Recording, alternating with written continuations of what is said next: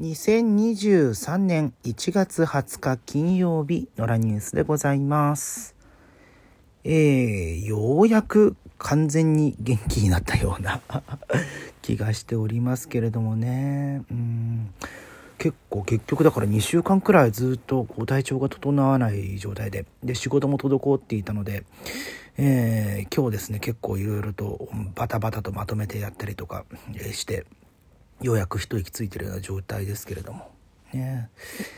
いやこのまんまあの回復して、えー元気にですねこれから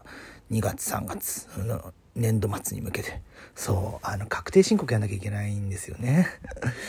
ね10、11、12の3ヶ月だけなんですけど、ねちゃんと前の会社の源泉徴収票とも合わせて、えー経費の処理やったりとか、結構ね、でかいもの、あの、パソコンとか買ったりしてるので、そういうのの、お原価償却に何年かかけてするのかとか、そういうとこも含めてちょっとね、やんなきゃいけないなと思いながらも、やっぱりもう目先のね、仕事で精一杯でっていうようなところがあったりして、はい。ちょっとね、土日もおいろいろと予定が立て込んでるので、どれだけその体をね、えー体調をセーブしながら、で、仕事もやらなきゃいけないので、まあ、乗り切るしかないかっていう感じはありますね。ちょっとね、今月いっぱいで終わる仕事があったりするので、来月に入ったら若干、若干、えー心と体に余裕が出てくるかなというふうに思ったりしますけれども、だその代わりね、ちょっと体力を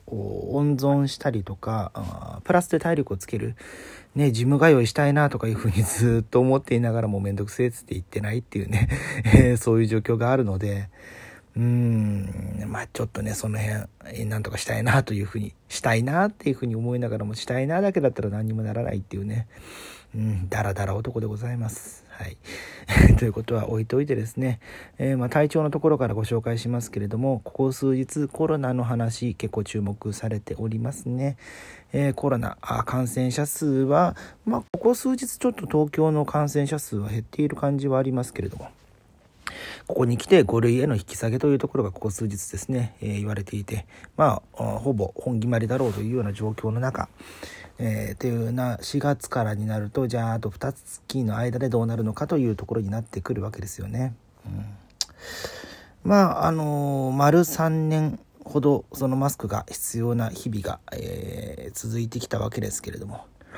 えマスク取ってもいいよという、まあ今はね、屋外は、ね、結構もうマスク外してもいいような状態にはなってますけれども、屋内でもね、その辺が、えーできる、できるとか外してもいいような状態になっていくという話で、えー海外のお話ですけれども、韓国では30日からあ今あ着用義務になっているのをお韓国に切り替えるというふうなことが報じられていますね。うんえーまあ、あの一部の例えば医療機関とか感染リスクの高い施設公共交通機関でのマスク着用義務は当面維持するということですが、まあ、それ以外のところでの着用についてはあ韓国にすると。いうようなことが伝えられています。まあ、世界中がね、どういう動きなのかっていうことは結構、判断基準の一つになりますよね。うん、例えば、あのワールドカップの時にね、カタールの感染している人たち、まあ、あれは半分屋外みたいなもんなんで、うん、ちょっと状況は違うかもしれないですけれども。で、えーそこで、つけていない光景がね、結構注目を集めたりしておりましたけれどもね。うん。まあ、海外がどういう動向なのかというところは、まあ、日本も参考にできる部分はあるのかな、なんていうふうに思ったりしますけれども。うん。まあね、ちょっとこれについてはいろんな議論が、あまだまだ出てくるでしょうし、えーそれにプラスして、えーおそらくですけど、その、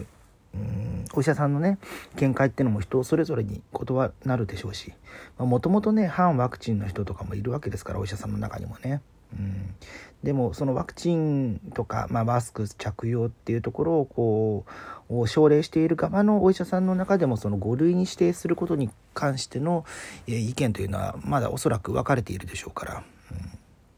まあその辺はちょっとね、これから先詰めていくことになるんでしょうけれども、まあそんな中ですね、今日夕方のニュースでございますけれども、厚生労働省が季節性インフルエンザについて全ての都道府県で流行入りの目安を超えたと。あえー今月15日までの1週間に報告された季節性インフルエンザの患者数全国の5000、ほどの医療機関から報告された数が3万6388人になったと、えー、流行の目安となるのは1人1つの医療機関あたりの患者数が1人が流行の目安なんですね、えー、が患者数が7.73人というふうになっていると。患者数は54人だった昨年の同じ時期と比べて670倍以上に増えています。うんこれはあどう考えてもそのね、えー、感染対策に関してというか対しての、えー、ね気の持ちようが変わっていることなんじゃないかと。私はお医者さんではないですし医学的な見地は全くないですけれども。うん、まあねよく言われるのはそのコロナが感染が広がって、まあ、あの最初にね広がったのは3年前のあれ2月から3月くらいのところから、えー、日本に上陸してきたよって話だったんでまあインフルエンザのピークとしてはその翌年2年目になるようなところだったと思うんですけれども、まあねあの皆さんマスクつけていたこともあってでプラス手洗いうがいをしっかりしていたっていうこともあって、えー、インフルエンザの感染者数すごく減ったよなんていうのがあったりしたわけですけれども。うんだからなんだろうあらゆる感染症に対する危機感みたいなところがここ数年、えー、高まっていたところに、えー、まあそのあの感染の感染のっていうかそのなんだろうな自粛の緩和みたいなところが入ってきた結果あインフルエンザもまた復活してきたというようなあ認識なんじゃないかなというふうな気はしますけれどもね。うん。まあ、ちょっとこの辺のことは本当に断定したことが言えないものですので私もあの軽はずみなことは言えないですけれども、うん。えー、まあ、引き続きですねそういう感染対策についてはあ強い気持ち引き締めた気持ちを持っていなければならないなというふうに思ったりしております。であの先ほどあの海外の動向が一つの評価軸になるよねみたいな話をしていましたけれどもこれ今日のニュースですけれどもえ中国がですね2月6日から海外への団体旅行の販売を解禁するというふうになっております。え対象国はタイタイやインドネシアなどの20カ国ほどという形で、えー、日本と韓国アメリカはあ、まあ、水際対策をとっている国ですけれどもこうしたところは、えー、対象になっていないという形です。えー、これまあ春節が明ける時期の解禁ということが、まあ、今日ですね通知が出されたという形のようですけれども、うん、これもどうなんでしょうかね。えー、まあ、経済という意味においては、まあ、コロナ前には日本に爆買いという形で、えー、大量の需要といいますかね、えー、をもたらしてきたわけですけれども、うん、だなんだろう。これ、うん、日本、うん、これ仮にそのどこかの国、まあ、これはあの中国からどこかに、えー、コロナを持ち出すというだけではなくて他の国の方から中国に持ってくるという可能性もありますけれどもうん水際対策っていうものを日本がどれくらい守るかというところにもなってくるとは思うんですが、えー、ここの国から来た人だったらあなんだろううんだいぶ緩くても OK とかこの国から来たらダメダメだよ厳しいよっていうようなことになってしまうと楽な方向からのルートから入ってきてしまう可能性はあるわけじゃないですか。うん、これもちょっと言葉を選びながらお話していますけれども、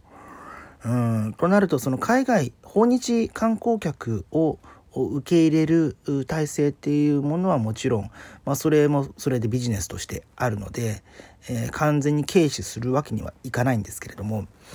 うんそのコロナ禍というものを経た後だからこそそのインバウンド需要の産業の在り方みたいなところを見直すタイミングに来ているんじゃないかなというふうに思ったりはしています。で、えー、そこがこの3年間でどこまで議論が深まったのかというと今一つそれが見えてきていない、うんまあ、これはもう国内旅行についてもそうなんですけれどもその旅行産業をこれからどういう位置づけとして、えー、日本国内で見ていくのか。うんそれは内需であれ外需であれ。っていうところが3年も時間があったのになかなか一つの方針として定まっていない、うん、これはもう政府のところが大きいとは思うんですけれども、うん、この経済の面でおいてはまあ、えー、経産省のような考え方っていうのも一つのものとしてあるでしょうし、うん、そことその旅行という意味においては国土交通省の考え方もあるでしょうしで、えー、一つの方向性としてその観光産業をどうを舵取りしていくかみたいなビジョンがあまり、えー、今の岸田政権で見えてこないなというのはあります。まあ、それはそのコロナが流行した当時の安倍政権もそうですしその後の菅政権もそうですしこの3年間にわたってそこがなんかふわふわっとしたまま今に来てしまっているのが、えー、その水際対策がえー、十分になんつうんです機能していないというかうんなんかコロコロコロコロ方針が転換してしまうこともそうですし、えー、全国旅行支援旅行割についてもそうですけれどもなんかうんもうちょっとリーダーシップをとってビシッと観光立国にしていくのであればその観光立国として安全な国づくり